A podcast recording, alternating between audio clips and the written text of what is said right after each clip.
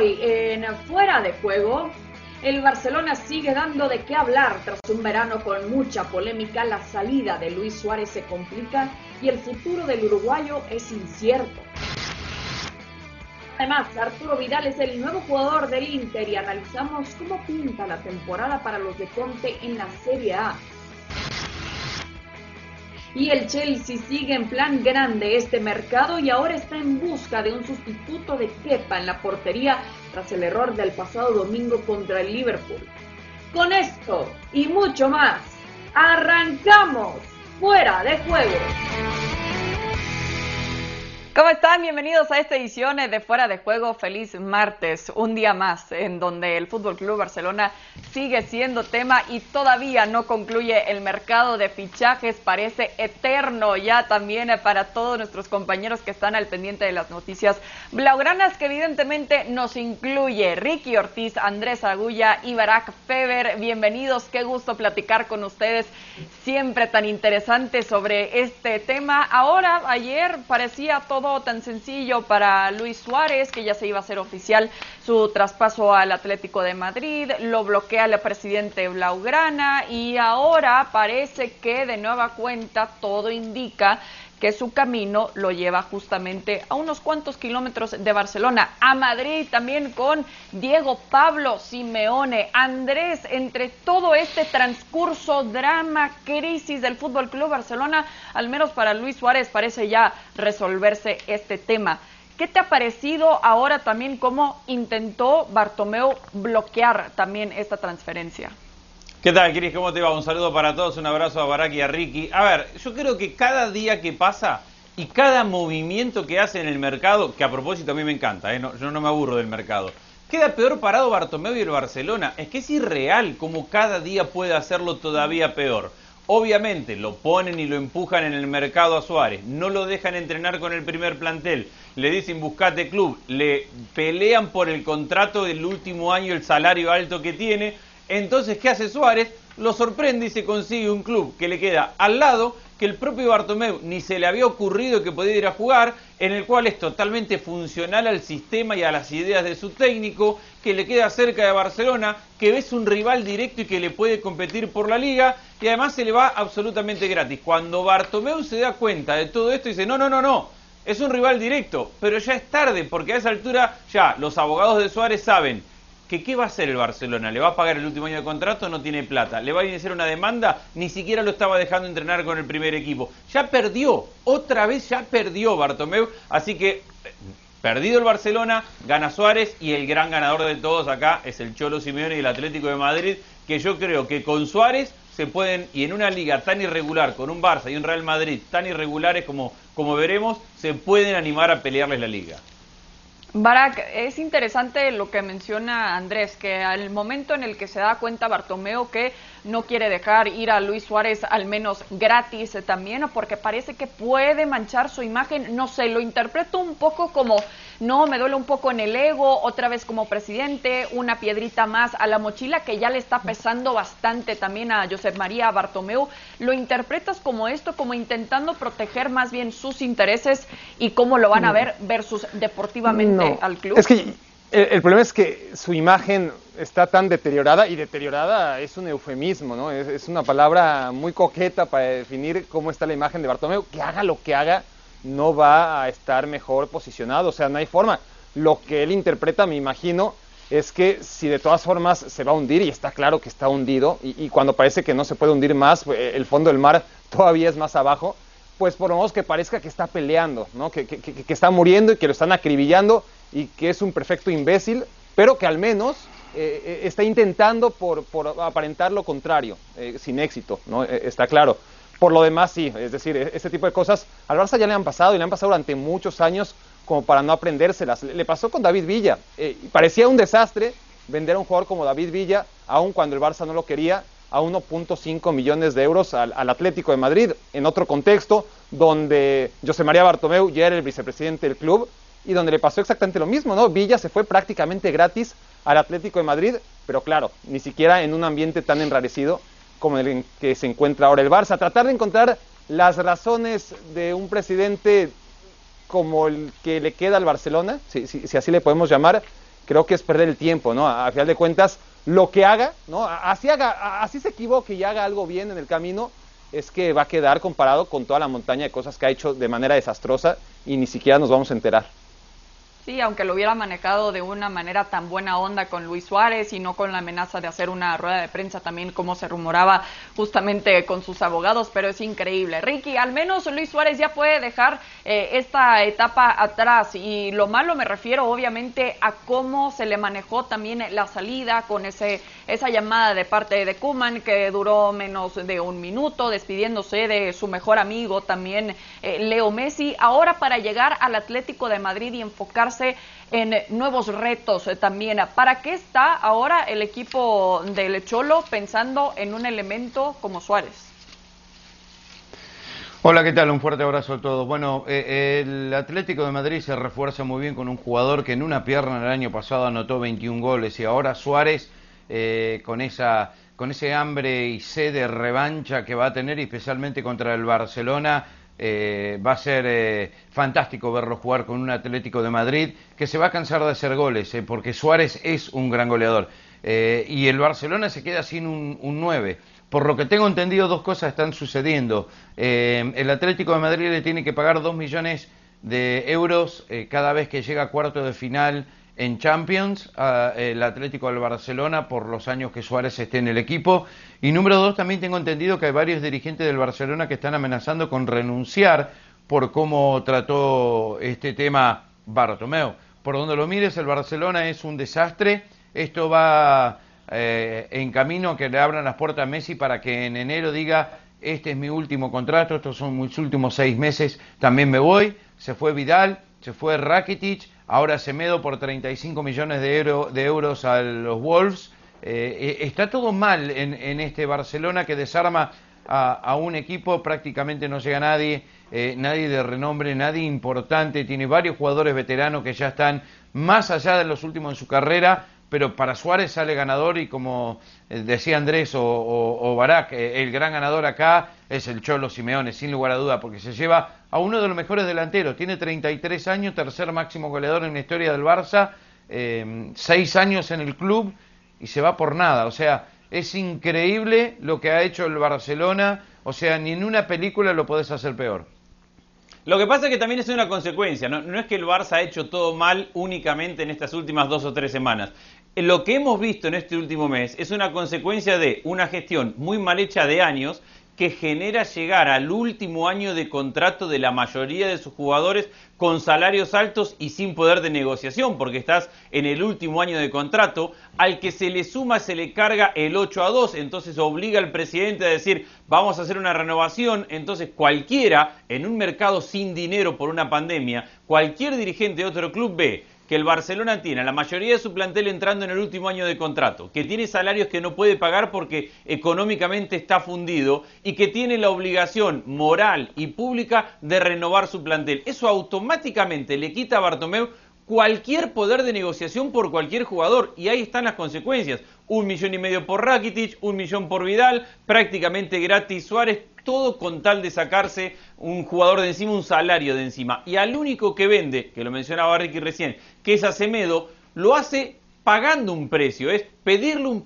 un, favor a Jorge Méndez, que tarde o temprano te lo va a cobrar, porque es el superagente que maneja muchos aspectos del fútbol. Sumemos esto al intercambio de Artur Pjanic, que Pjanic es un buen jugador, pero que compromete incluso la economía del club en los próximos dos o tres años por la forma en la cual se manejan los balances, es que no hay nada para destacar de, esta presidencia o de estos años de presidencia. Sí, porque parece que temporada tras temporada están haciendo compras de pánico también y en esta ocasión, Barack, ¿no lo ves también como ventas de pánico? Bueno, sí, porque el Barcelona necesita ese dinero, porque hasta el presidente de Lyon ha dicho en público que un jugador de segundo pelo, ¿no? un segundo pelo para un equipo que aspira a ganarlo todo o que aspiraba a ganarlo todo hace no mucho como el Barcelona, como Memphis Depay. Cuando un presidente confirma lo que ya decíamos todos, lo que ya se venía diciendo a voces, pero bueno, cuando lo oficializa eh, Jean-Michel Aulas, el presidente de Lyon, que al Barcelona no le alcanza dinero para pagar a Depay, Depay que vale nada más 25 millones de euros, entonces está claro que el Barcelona, no ahora, como dice Andrés, sino desde hace rato, ha tenido que vender futbolistas de los cuales probablemente no se habría desprendido tan fácilmente en otros momentos. Pero sí, ¿no? Ya, ya no solamente es el hecho de que ya no le alcanza para comprar futbolistas de un precio mediano bajo, sino que para comprarlos pues tiene que, que, vender porque no puede ni siquiera finiquitar a su entrenador de la temporada pasada. Es, es ridículo tras ridículo. Es decir, cada día nos enteramos eh, oficialmente de una y todavía no más empezaron a jugar, Barak. Que la del día pasado, claro, no ha empezado la temporada y, y, y podríamos dedicarle ya todo el show de, de, de, toda la semana a todos los tropiezos del Barcelona, solamente después del 8-2. Y claro, y esperar que pierdan dos no partidos. consecuencia de cinco años atrás. Y el Barcelona va a perder partidos seguro, no tengamos la menor duda de ello. Es que estamos de acuerdo en que no tiene un gran plantel ahora el Barcelona, o que no tiene un plantel balanceado el Barcelona, y que tiene un técnico nuevo y que tiene un grupo de jugadores, empezando por su capitán, prácticamente desmotivado después de haber pedido salir. Entonces lo más probable, lo más probable es que este Barcelona no pueda competir al máximo nivel. Entonces, cuando esto en unos meses, pero unos meses yendo muy largo, en unas semanas puede pasar, donde el Barcelona pierda dos partidos seguidos, que es muy probable, imagínense la que se le va a venir a Bartomeu. No, y Kuman tenía una ver, gran muchacho. oportunidad. Es, a ver, cualquiera en esta situación, más allá de los gustos que pueda tener Kuman, tendría que entender, y más un barcelonista o alguien que conoce el Barcelona como Kuman, entender que en esta situación de perder o perder, porque todo es perder, por, por lo que ya hablamos, eh, por lo que todos conocemos, y porque además está en una situación en donde al final y muy pronto ya no va a quedar ni Messi, ni Bartomeu, ni Kuman, ni nadie. Va a haber elecciones y lo normal es que cambie absolutamente todo, pase lo que pase con Kuman. Lo mejor que podía hacer Kuman, de hecho, la única solución para tener a la gente Señores. más o menos ilusionada, más o menos ilusionada, pasaba por la masía, ¿no? De todas formas vas a perder puntos, vamos a arropar a aquellos jugadores que si no son muchos, por lo menos tienes dos, que seguro tienen, tienes consenso de que están listos y de que van a ilusionar a la gente, Ansu Fati y Ricky Push. ¿Y qué haces con uno de ellos? Dices que no cuentas con él, que, que, que, se busque equipo, es decir, es que ni siquiera sentido común existe en el Barcelona. Y si había una razón, una pequeñita razón o dos razones para cierta ilusión en el Barça, tras todo lo que le ha pasado, esas serán Ansu Fati y Ricky Push. Te queda sí. Ansu Fati, porque aunque se quede Push, ya está claro que no va a jugar nunca. Ricky. A ver, lo de Ansu Fati nada más. Al margen de todo eso, Vidal ya no fue el mismo jugador, Rakitic no era titular y estuvo lesionado mucho tiempo Suárez y el Barcelona no ganó absolutamente nada el año pasado. Me parece que acá le están errando todo. El problema del Barcelona es que no puede vender a Dembélé porque también está lesionado siempre, nadie lo quiere, ahora aparentemente aparece el Manchester United, regresó Coutinho porque no lo quieren en el Bayern y no se lo pueden vender a nadie, porque compraron a Griezmann y fue un desastre y no pueden recuperar ni remotamente cerca de los 120 millones de dólares que metieron, entonces ante, ante la desesperación tienen que achicar como pueden. Llegó Pjanic que va a ser suplente, Arthur era suplente, o sea, este equipo del Barcelona, de la Masía, la Masía no existe más, la Masía existe, pero no para sacar jugadores para el nivel del Barcelona. No lo ha hecho en mucho tiempo. Esa generación de la Masía, ¿Pero por qué no Barak, André, no sé de qué están no. hablando. Nunca no más van a salir jugadores así. Solo no, es que no, no ahora. Que sacar a Iniesta y a Xavi todos los años, no se trata de eso, se trata de que bueno, en pero, de crisis, pero entonces tenés que comprar, Barak. Como mínimo, tenés que, que comprar y tenés que comprar si bien. No tienes dinero. Si no tienes dinero, y no tienes mal. ilusión, no tienes entonces apuesta Pero, por la cantera que es Entonces que no te sirve de nada la masía. No te sirve de nada. Pero no a ver, verdad, ¿de qué tan no, no te sirve de nada. Te sirve para vender humo si quieres, pero de algo te sirve, por favor. No me digas que no sirve de nada. Por supuesto que sirve. No sirve de sirve nada para, para este equipo. Se sienta Todos los jugadores de la de Masía, fútbol, menos Ansu Fati, no sirven. No es cierto. Ricky Push sirve y Dani Olmo sirve y, y hay un futbolista no, pero que para el Barcelona que no sirven si no estarían jugando. Ojo, que cuentan que tiene que tiene no, actitudes que no, que, que no le encanta quién, también al director técnico. ¿Y quién, ¿eh? y Lo quién están lo comparando cuenta? también ¿Y quién lo cuenta? con ¿Quién lo Deulofeo cuenta? también que, que, que, lo querían sacar también y vas a aguantar bueno, las actitudes entonces el Barcelona tiene un de lo que me claro cuentan, ¿eh? a la hora de nombrar a cuentan. 50. Claro, pero lo que, lo que se siguen ilusionando también los aficionados, los socios, etcétera, es esperar que cuiden en la cantera como lo hicieron en su momento de esos jugadores como Xavi, Puyol, Messi también que llevaban Nunca más. Juntos desde, desde 11, 12 años atrás también y es muy complicado recuperarlo, al menos en este momento, en los próximos cinco años, por cómo han descuidado la masía, que tiene que ser todavía prioridad, prioridad y un tesoro para este club del Barça. Pero Cris, en un, en un, eh, a ver, estamos todos de acuerdo que no va a aparecer una generación toda junta que tenga Xavi, Iniesta, Puyol, todos juntos no va, y armar un equipo nuevo no van a aparecer. Pero si hay un momento en el cual Barcelona, después de un buen tiempo, ha tenido dos jugadores que ilusionan, son los que dice Barak. Ansu Fati ya ilusiona a nivel selección. ¿Cómo vamos a decir que la, que la, que la Masía no funciona si está teniendo un chico de 17 años que ya juega en la selección de España y que Ricky hace una semana decía que era titular indiscutido de este Barcelona? Sí, y Ricky pero yo dije obviamente no es un jugador... Yo dije que sí, Ansu es uno en los últimos 10 años. Está bien, pero vos me decís que la Masía rinde con un jugador en los últimos 10, 12 años. Pero yo no te estoy diciendo que han hecho la cosa bien en los últimos 10 años. te digo que hoy, o 20, te digo que hoy tenía, y en eso tiene, estoy de acuerdo con Barak, tenía dos jugadores para jactarse. Uno es Ansu Fati y otro es el desarrollo de Ricky Puch. Y poner un técnico que le diga a Ricky Puch, acá no tenés lugar, es una locura porque ¿Para qué sacás a Ricky Puch? Para poner a los que vos acabas de nombrar. A Dembélé que no pueden vender, a Griezmann que no da resultados. Negocio, Andrés. Parece que para eso sirve en este momento la masía. ¿eh? No. Pero qué negocio no va a ser un gran negocio. Para prestar ¿Qué me vienen con Pero de prestar jugadores no haces dinero.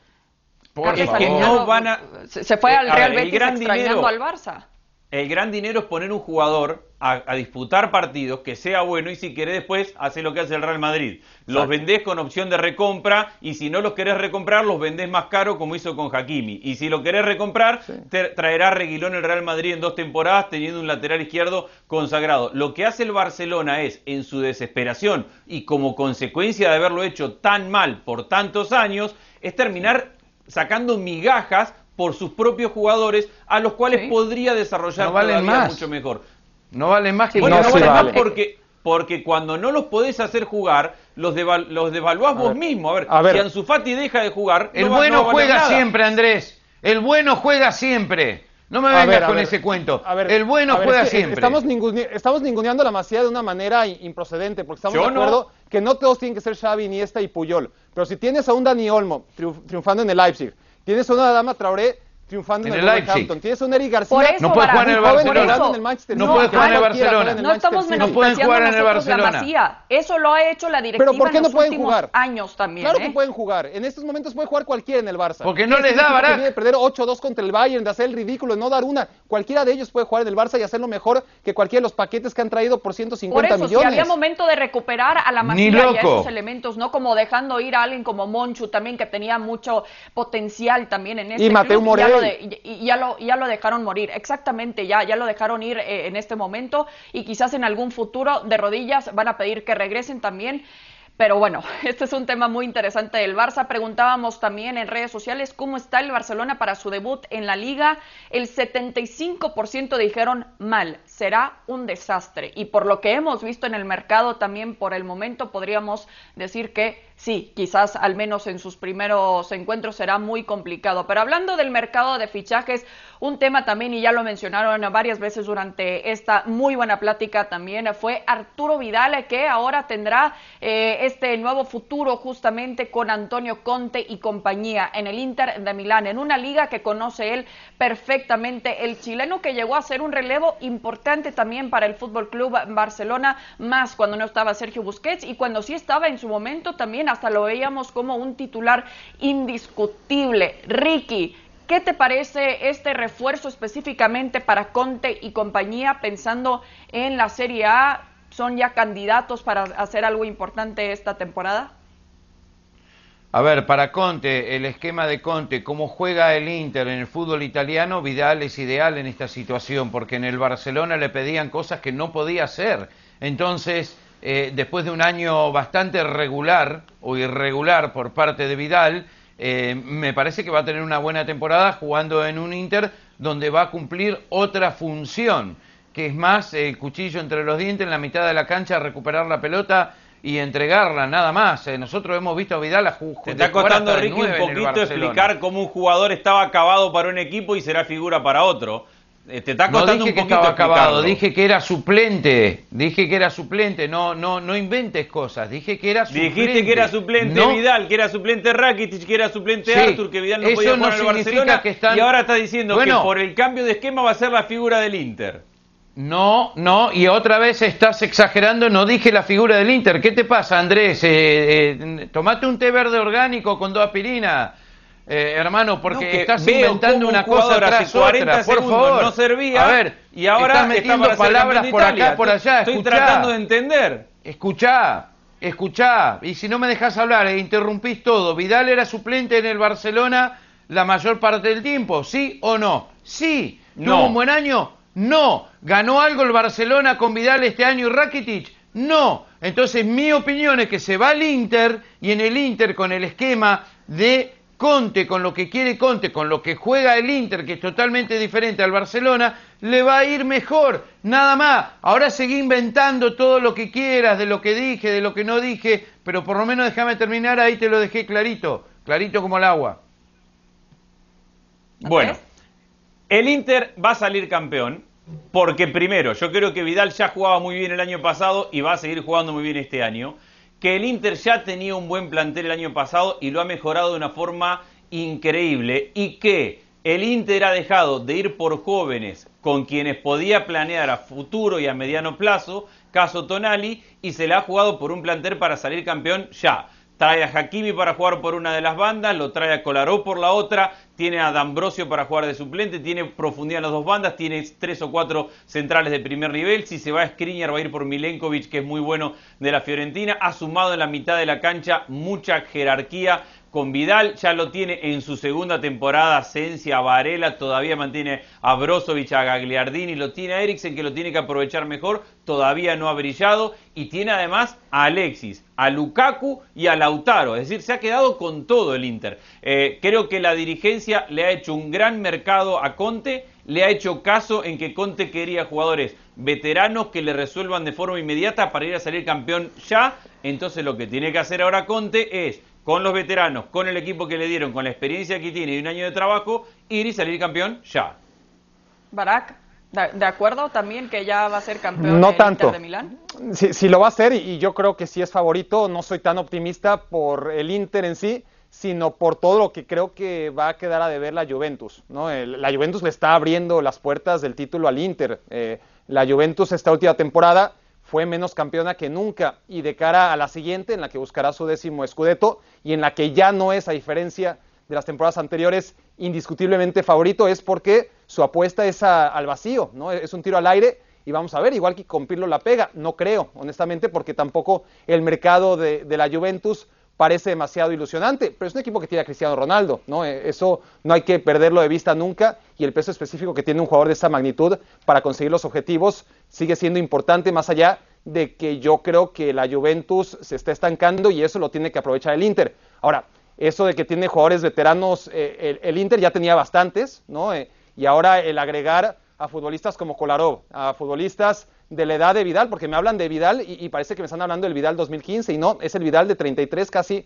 34 años, más lo, que decíamos, la llegada de Kolarov, un Alexis Sánchez que estaba cedido y que ahora se queda, otro jugador arriba de 30 años, más todos los viejos que ya tenía, ¿no? D'Ambrosio, Godín, que parece que no se va a quedar, pero en cualquier caso vamos a ver qué hacen con Perisic, qué hacen con Nainggolan, que se tienen que zafar de ellos para que llegue Kanté, y si llega Kanté, pues ojo, ahí sí, porque estás trayendo un futbolista realmente importante y en el mejor momento de su carrera, a diferencia de los otros, que ya no sabes qué tanto te van a rendir, sobre todo en un Inter que tiene que pelear no solamente el Scudetto, sino también en Europa. Yo tengo más dudas, yo tengo más dudas con un Inter demasiado veterano y en el que su única incorporación que realmente me ilusiona y en la que creo que sí están dando un salto de calidad es con Hakimi.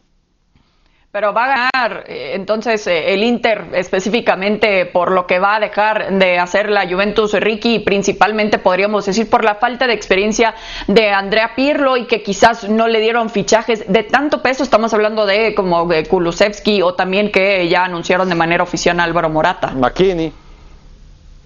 Sí, a ver, eh, para mí eh, eh, la Juventus no lo voy a dar por descontado porque ya varios años que decimos lo mismo. Lo que pasa es que el Inter ahora, el segundo año de Conte, un equipo con un Lukaku sensacional, con un Lautaro eh, que ha tenido un año muy bueno y que puede dar mucho más de lo que dio. Y tiene dos hombres bien abiertos por la punta, tiene varios jugadores, como decía Andrés, que pueden reemplazarlo, que es el esquema de Conte, con cinco en la mitad de la cancha, con lo que desbordan permanentemente para buscar eh, a, los de adentro. Y Lukaku ha estado imparable, y esto para mí lo hace al Inter mucho más fuerte, mucho más sólido, y con la llegada de Vidal es un jugador que ha ganado muchos títulos, y esto es contagioso, lo sabemos, es algo que le faltaba al Inter de tener más jugadores que hayan logrado campeonatos para poder transmitir esa, esa, experiencia. Eso es lo que busca Conte, entonces eh, eh, va a ser muy parejo entre los dos, sin lugar a dudas, eh, y hay que ver qué es lo que pasa con el Napoli también, porque no lo quiero dar por descontado,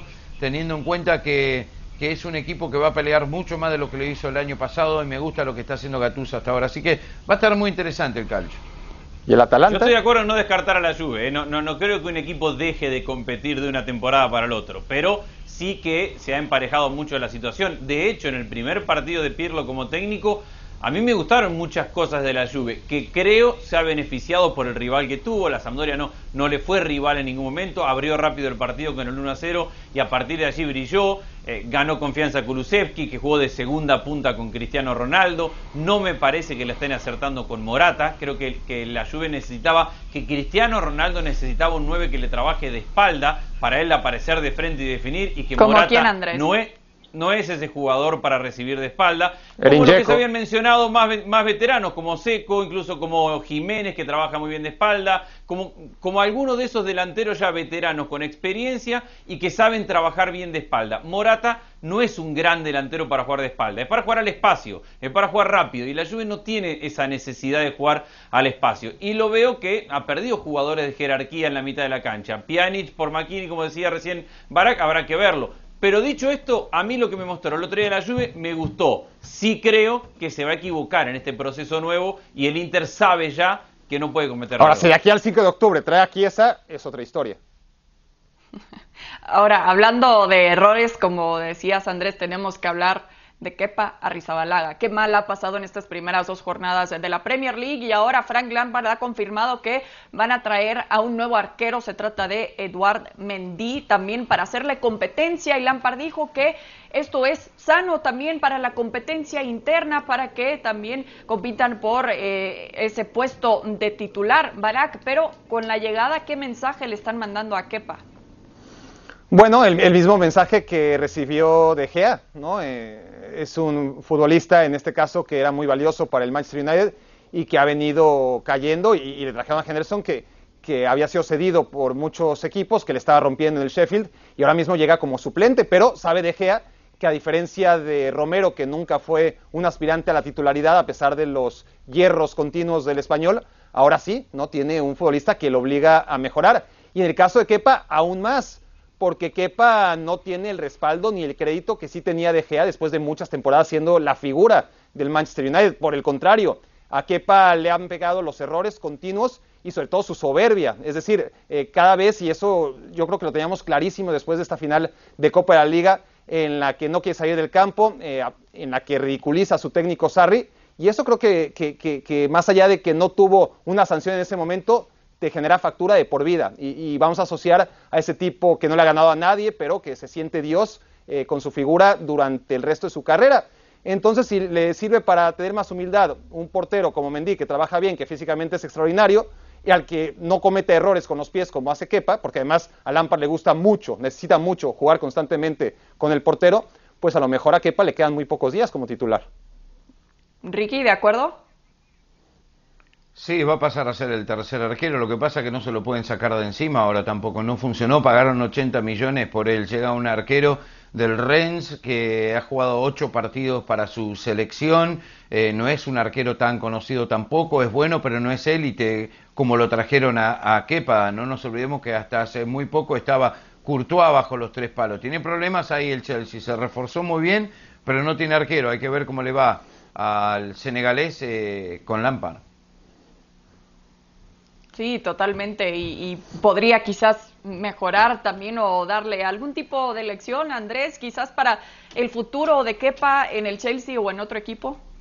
Bueno, mañana va a ser Willy Caballero el, arquero titular, juegan contra el Burnley por la, por la Copa de la Liga. Dice Lampard que ya lo tenía decidido antes del partido del fin de semana.